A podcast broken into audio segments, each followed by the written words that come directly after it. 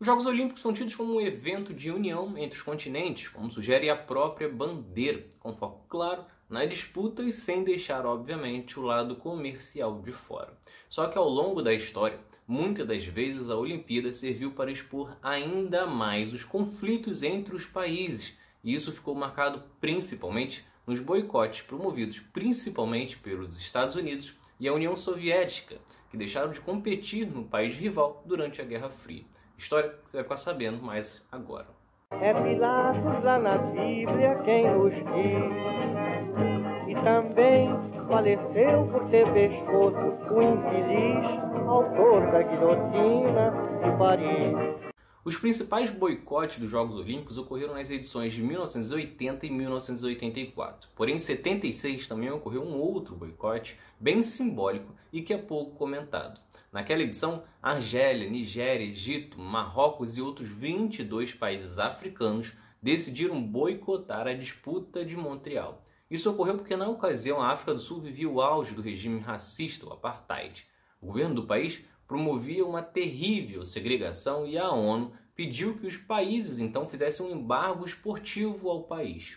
No entanto, a equipe de rugby da Nova Zelândia descumpriu o acordo e fez uma série de amistosos na África do Sul.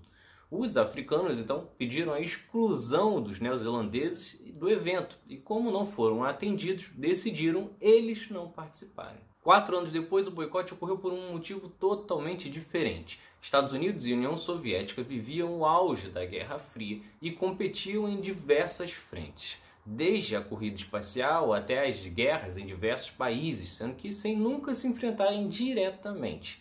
E em 1980, os Jogos Olímpicos estavam marcados para Moscou. Só que em 26 de janeiro, o presidente dos Estados Unidos, Jimmy Carter, pediu para o Comitê Olímpico Internacional trocar a sede. A alegação para o pedido é que a União Soviética tinha atacado o Afeganistão, uma situação no mínimo irônica, pois os próprios Estados Unidos haviam também invadido o Líbano e em seguida invadiria a Granada. Como o comitê não mudou a sede, o governo norte-americano então decidiu não participar do evento. Só que mais do que isso, pressionou para que países aliados, parceiros comerciais, também não disputassem, como foram os casos de Japão, Canadá e Alemanha Ocidental. Até mesmo sul-americanos que viviam em regime de ditadura militar arquitetada pelos Estados Unidos, como Chile, Argentina e Uruguai, também não participaram. No total, 61 países atenderam aos pedidos norte-americanos e não participaram dos Jogos. A decisão passou longe de agradar todos os atletas que sequer foram ouvidos. Muitos lamentaram até hoje não poderem disputar a Olimpíada no auge da carreira em que vivia.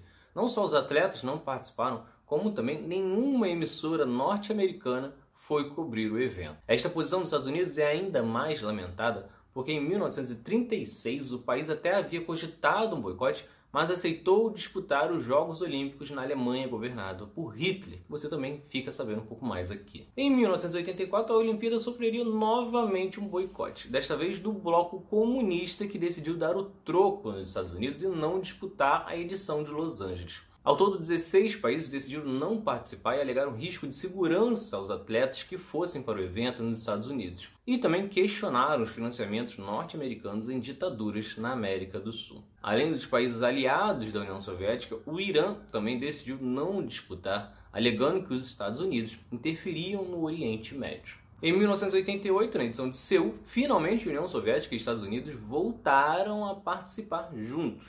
Porém, isso não significou uma Olimpíada livre de boicote. Isso porque a Coreia do Sul manteve uma relação hostil com a Coreia do Norte, o que fez com que o país vizinho do Norte não participasse da Olimpíada.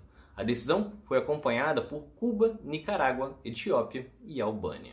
Em 1992, finalmente, ocorreu uma Olimpíada livre de boicotes. Se vocês gostaram, curtam, se inscrevam para não perder nenhum episódio do outro lado da história. Acompanhe a gente também nas redes sociais, estamos no Instagram, no Twitter, no Facebook, além do nosso podcast que está espalhado por todas as plataformas de áudio. Ah, e todas as fontes utilizadas neste episódio estão no nosso site, outroladodahistoria.com.